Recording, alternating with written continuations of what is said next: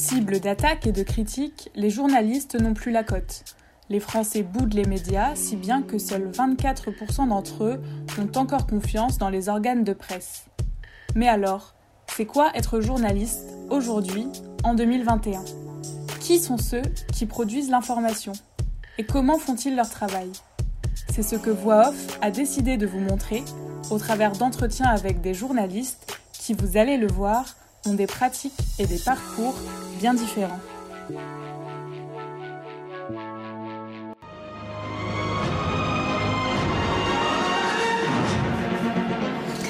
Madame, Monsieur, bonsoir. Dans l'actualité de ce dimanche. Qu'est-ce qui va nous inventer la passe à Draxler? Et l'ouverture du score pour euh, Julian Draxler, on va revoir. Être journaliste, ça veut dire raconter, expliquer aussi.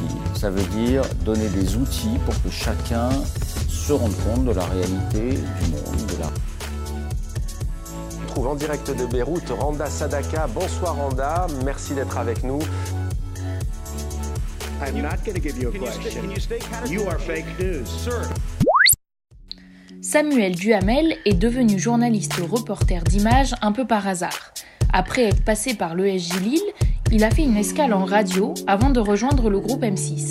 Aujourd'hui, il s'épanouit pleinement dans les locaux de la chaîne où il prépare des sujets pour les 1245 et les 1945. Spécificité de l'entreprise, les JRI sont également rédacteurs. Découvrez tout de suite ses anecdotes de tournage et ses conseils pour devenir journaliste aujourd'hui. Bonjour Samuel. Bonjour. Est-ce que pour commencer, tu pourrais te présenter et décrire ton parcours et comment t'en es arrivé là euh, aujourd'hui? Oui, avec plaisir. Donc moi, je suis Samuel Duhamel. Euh, je travaille pour les pour les journaux de la de la 6 principalement, donc le 1245 et le 1945. Je suis responsable du bureau de de M6 dans les Hauts-de-France. En fait, euh, il y a encore quelques quelques bureaux de correspondance pour les pour les JT de la 6 euh, dans dans les régions. Donc un à Lille où on est quatre journalistes un, un à Lyon euh, où ils sont euh, où ils sont trois, un à Marseille où ils sont quatre et un à Bordeaux où ils sont trois. Et sinon, ce sont euh, uniquement des, des comment dire des bureaux de correspondance externes. Donc voilà, moi je travaille pour l'un de ces bureaux là et je travaille également pour la radio RTL depuis quelques mois maintenant. Je couvre les, les clubs de Lens et de Lille en, en foot pour la pour la Ligue 1. Et j'interviens également à, l'école de, de, journalisme de Lille comme, euh, comme formateur, euh, plus spécifiquement avec les M2 en, en SPTL. Et qu'est-ce qui t'a donné envie de devenir journaliste petit? C'était une vocation depuis longtemps ou euh, comment t'as choisi d'être journaliste? Écoute, je sais pas trop. C'est-à-dire qu'en en fait, euh, durant toute ma scolarité, je me suis laissé porter. C'est-à-dire quand, enfin moi, pour moi, ça se passait plutôt bien à l'école et donc euh, voilà, j'ai continué à avancer, voilà, euh, école primaire, collège, lycée, et puis à, la fin, en fait, je me suis, je me suis rendu compte qu'en terminale, ça, bah, ça pouvait pas continuer comme ça. Donc, euh, je, je, regardais un petit peu ce qui s'est passé autour de moi. J'avais une copine qui, qui voulait faire Sciences Po. Alors je me disais qu'est-ce que c'est que Sciences Po? Alors bref, j'ai fini par suivre. Euh, je Donc me suis retrouvé... fait Sciences Po J'ai fait Sciences Po, je me suis retrouvé ici à Sciences Po à Lille. Okay. Euh, et puis bon voilà, j'ai continué d'avancer. Et puis après à un moment donné, Sciences Po ça s'est terminé, donc je me suis dit bah tiens, il faut que je trouve quelque chose.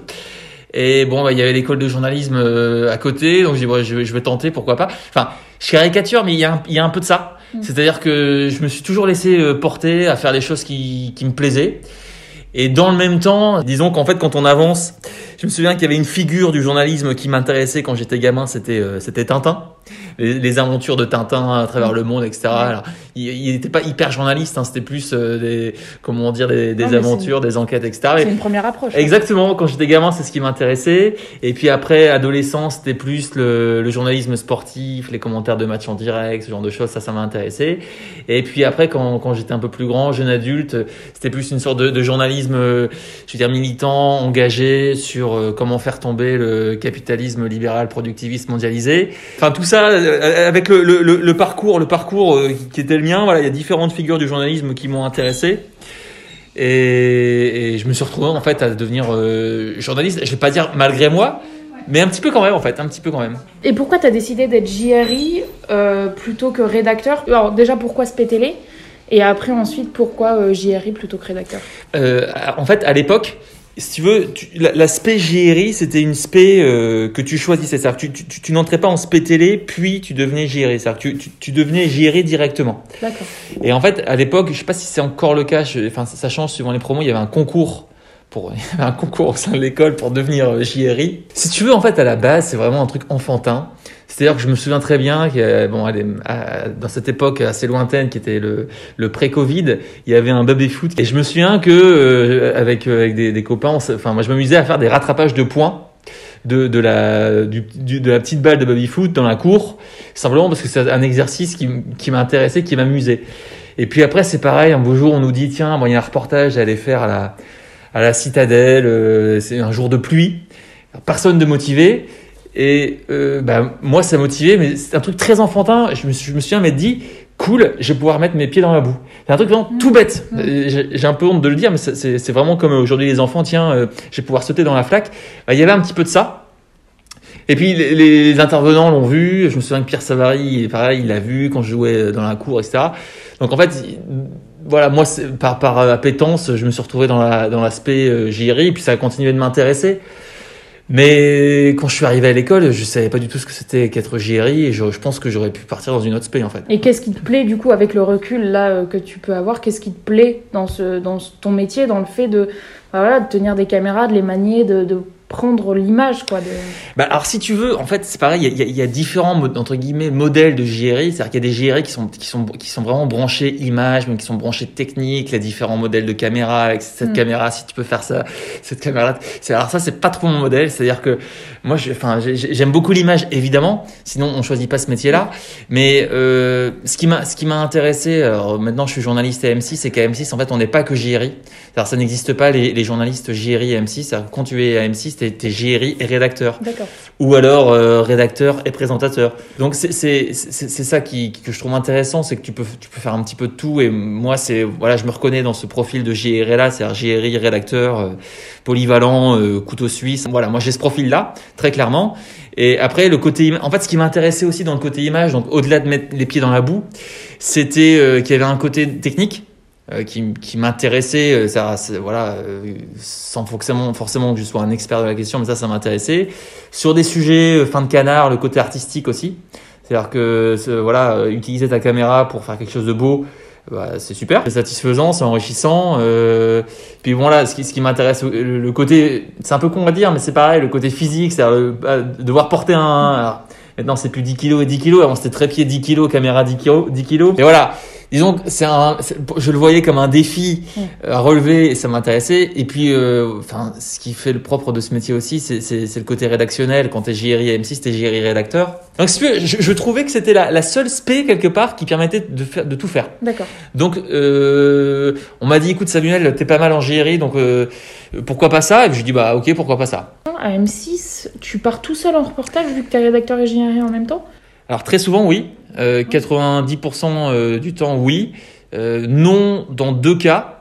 C'est un, c'est un sujet qui peut être, euh, on va dire ton intégrité physique, elle peut être, euh, ça, peut, ça peut être tendu, ça peut être euh, assez chaud. Enfin bref, on, voilà, on assure, on part à deux, et sur l'émission à l'étranger, on part à deux. Mais sinon, un sujet lambda. euh, tu pars, j'ai envie de dire, c'est, je sais pas si c'est heureux ou malheureux, mais tu pars évidemment tout seul. Et euh, pourquoi tu as fait ce choix de travailler euh, à Lille, donc en, local, on va dire, euh, détaché de, du bureau national, plutôt que de travailler au siège euh, d'M6 Quand j'ai fini l'école, donc après ma spé JRI, je suis évidemment parti dans le journalisme radio. Enfin, je, plaisante, mais c'est la, la vérité. C'est-à-dire que j'ai fait une spé JRI et après je suis parti en, je suis parti en radio.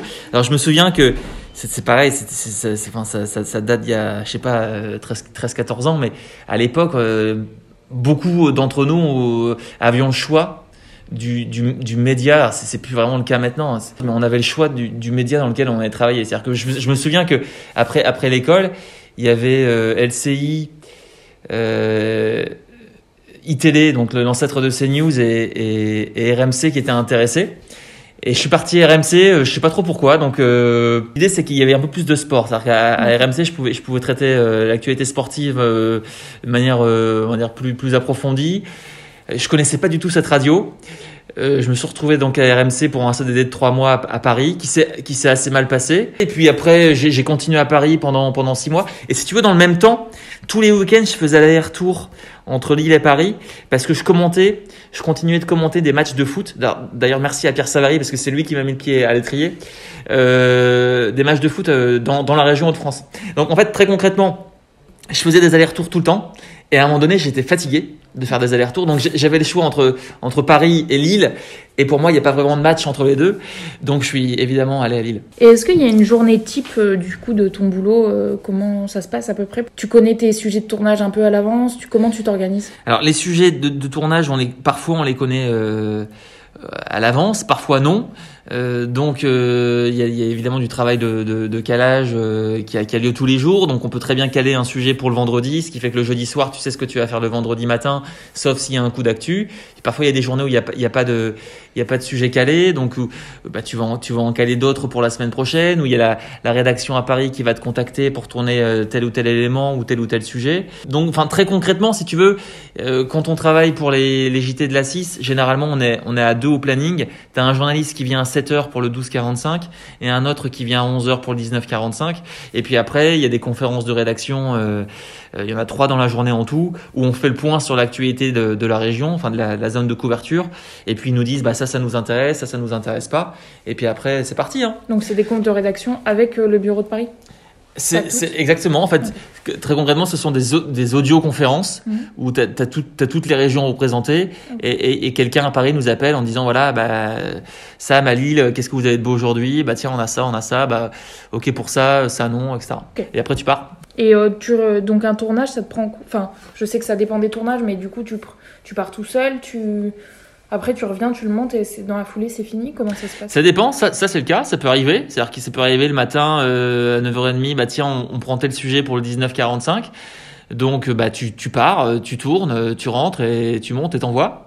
Ou alors, ça peut arriver une journée où on te dit, bah, par exemple, on a intéressé, on va faire un sujet sur, sur, sur, telle entreprise, sur tel angle. Euh, donc tu, tu, tu, tournes ton, ta, tes différentes séquences et puis euh, il peut y avoir une séquence supplémentaire d'un par exemple un son institutionnel qui est fait à Paris pour, pour euh, rendre le sujet plus riche, auquel cas tu fais un pré-montage et t'envoies tes rushs. Et, et ça, c'est monté ensuite dans un, dans un deuxième temps à Paris avec la séquence lilloise et le son à Paris. Okay. Donc ça, ça peut arriver aussi. En fait, ce qui est, ce qui est, ce qui est, c'est un peu une lapalissade ce que je vais dire, mais ce qui, ce qui est euh, intéressant, enfin de mon point de vue, c'est qu'il y a, y a très peu de routine. C'est-à-dire qu'il y a des jours où tu vas tourner, des jours où tu vas monter, des jours où il va y avoir des duplex, des jours. Je parle, je, parle avec ma casquette de, de, responsable de bureau, mais tu vas faire un peu plus de, de, de, de je sais pas si c'est un gros mot de le dire, mais de, de management, faire en sorte que, que de, un peu de gestion d'équipe pour, pour mobiliser euh, l'équipe, pour, pour faire en sorte que ça se passe bien, mettre un peu d'huile dans les rouages. Tout ça, c'est moi, c'est ce qui me plaît en fait. Dis, disons qu'il n'y a, y a pas une journée type, il y en a plusieurs en fait dans ces cas-là. Okay. C'est ça qui est intéressant, je trouve. Ok. Et euh, est-ce que du coup, il y a des inconvénients euh, particuliers à cette profession? Est-ce que toi, tu as certains inconvénients en étant JRI euh, particulièrement. L'argument de la précarité, évidemment, enfin pas, pas, pas, pour moi, euh, pas pour moi, mais je, je, très clairement pour les pour les pour les jeunes journalistes ou même avec un peu de bouteille qui qui, qui, qui sont euh, qui sont en contrat à la piche, ça peut ça peut être difficile, évidemment, évidemment, surtout surtout quand on quand on débute.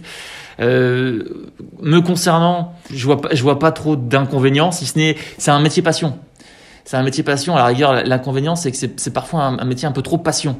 Donc, si tu fais pas gaffe, tu peux, un, t'épuiser. C'est-à-dire que tu es toujours à bloc. Puis à un moment donné, tu es, fatigué. Donc, il faut faire attention à ça, trouver le bon équilibre. Et deux, euh, bah, c'est important aussi d'avoir d'autres choses euh, dans ta vie. Donc une, vie, euh, comment dire, familiale ou amicale ou les deux, enfin ou tout ce que tu veux. Donc si tu fais pas attention, disons que le, le, reste, il peut y avoir trop trop peu pour le reste et, et, et, tes proches peuvent à un moment donné dire mais, mais Sam t'es jamais là etc etc s'il y avait des conseils que tu pourrais donner enfin aux étudiants qui nous écoutent et qui seraient intéressés par euh, le fait d'être JRI plus tard, qu'est-ce que tu leur dirais pour euh, justement y arriver? Moi, ce que je vois, enfin, dis, disons que je me souviens quand j'étais en, en, donc en deuxième année SPJRI euh, ici à l'ESJ, je me souviens d'un intervenant allez, je vais citer la chaîne pour le plaisir, de France 3 qui avait dit, vous êtes JRI, vous devez rester JRI. Déjà, à l'époque, j'avais tiqué un petit peu sur, je pense pas que ça soit un super bon conseil. De mon point de vue. De mon point de vue, il faut jouer la polyvalence à fond.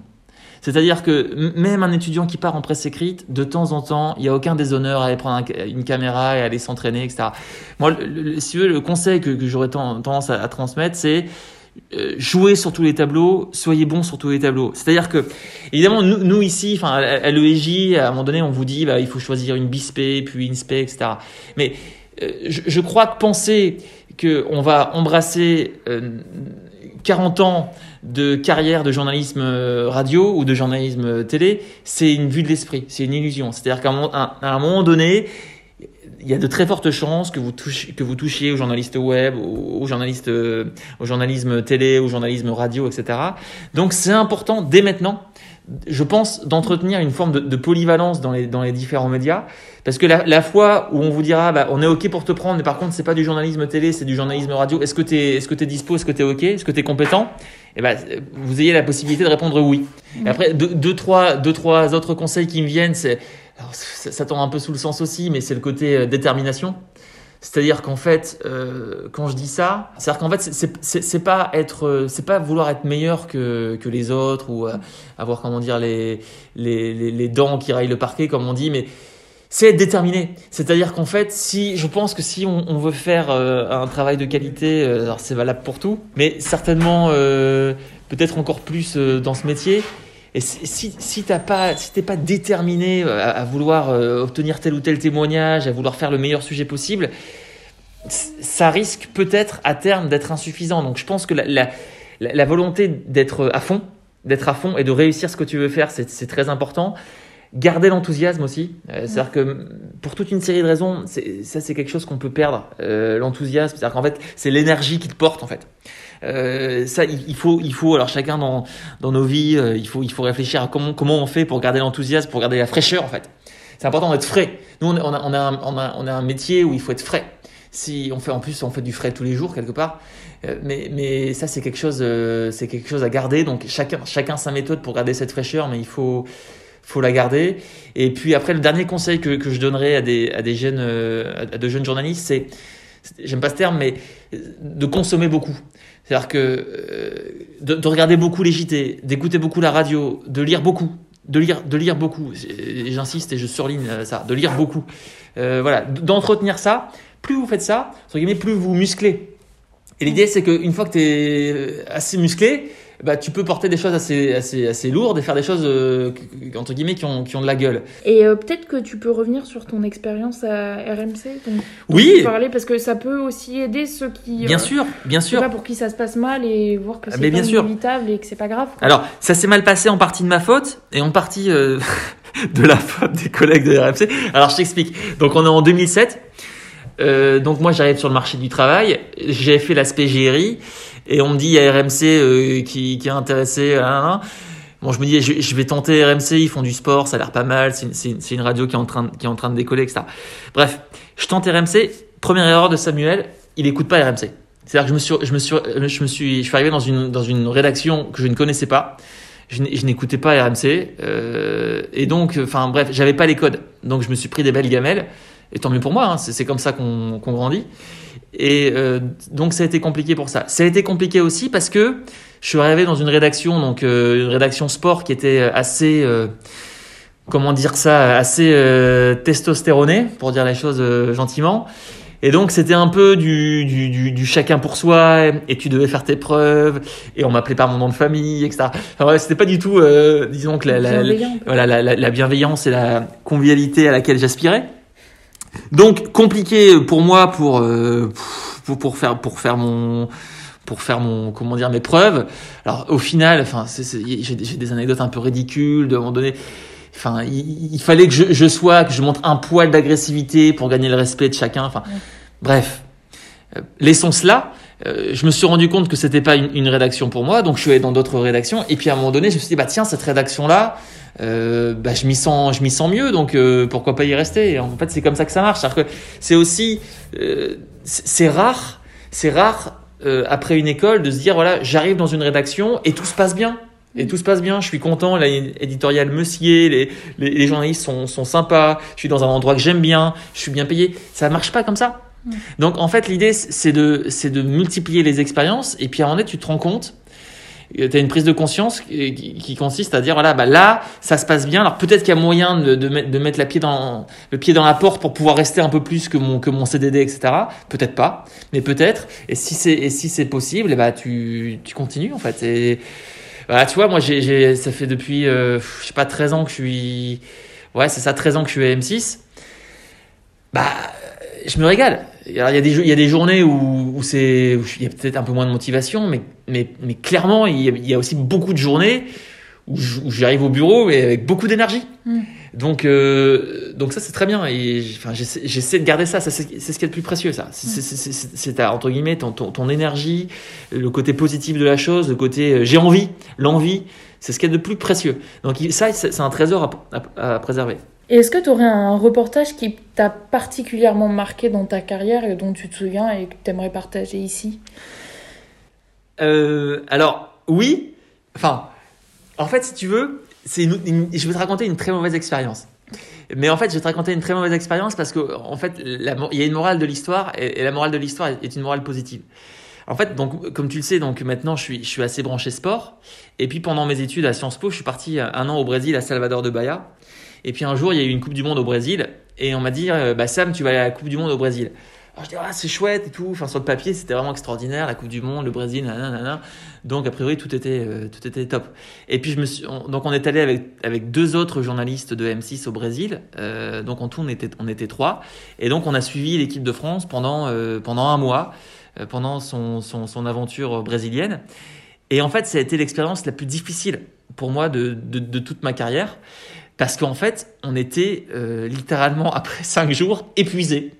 En fait, on était épuisé par le par le boulot, si tu veux, le, décalage horaire. Qui est, quand tu bossais pour le 12-45, t'avais un, avais un, par exemple un, duplex pour le 12-45. Bon, en fait, là-bas, il était 7h45, donc tu devais te lever à 6h. Enfin, sachant que tu avais bossé pour le 19-45 la veille. Enfin bref, on était explosé de fatigue après une semaine. Et puis, si tu veux, en fait, on, suivait l'équipe de France qui était dans le sud du Brésil, et puis il y avait des matchs tous les 3-4 jours, donc tu, tu prenais l'avion, etc.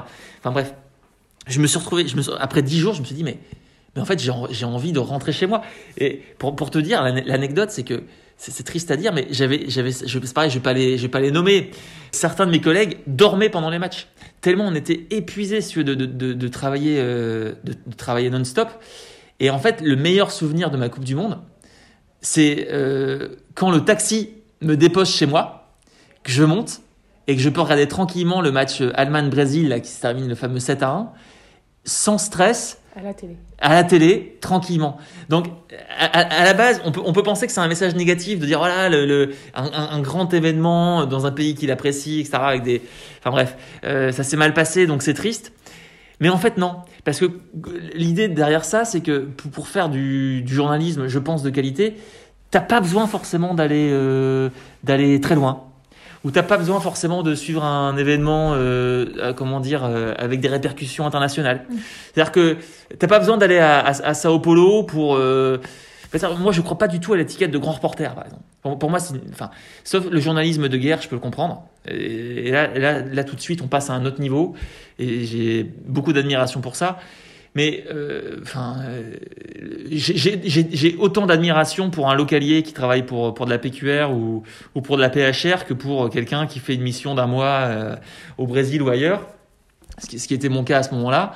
Parce que si tu veux, les fondamentaux du, métier restent les mêmes et que tu peux, tu peux, tu peux, tu peux rencontrer des gens très intéressants euh, à Maubeuge euh, comme à Sao Paulo en fait. Ce n'est pas parce que tu, tu, pars, tu pars 10 jours ou 15 jours ou un mois dans, dans un pays que ça y est, tu, tu gagnes l'étiquette de grand reporter. C'est-à-dire que je crois pas du tout à ça. Je crois pas du tout à ça. Le, le, enfin, pour moi, on peut être grand reporter et faire l'essentiel de, de, de, de, son travail dans, voilà, en France, dans, dans, dans, dans, dans des bleds des Hauts-de-France ou je, je, je, ne sais où. Et alors, si je peux me permettre, il y, a aussi une valeur qui me paraît très, importante dans, dans ce métier. Euh, on, fait ce métier pour écouter les gens.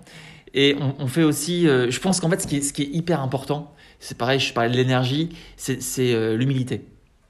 L'humilité, pour moi, c'est une valeur de base de ce métier. Euh, C'est-à-dire que moi, je travaille, je travaille pour un, pour un média télévisuel enfin, il, y y a montré sa gueule à la télé, il y a beaucoup d'ego. Il y a beaucoup d'ego. Et moi, j'ai tendance à tiquer, à, à, tiquer avec ça. Parce qu'en fait, la, base de notre métier, c'est écouter et rapporter des faits.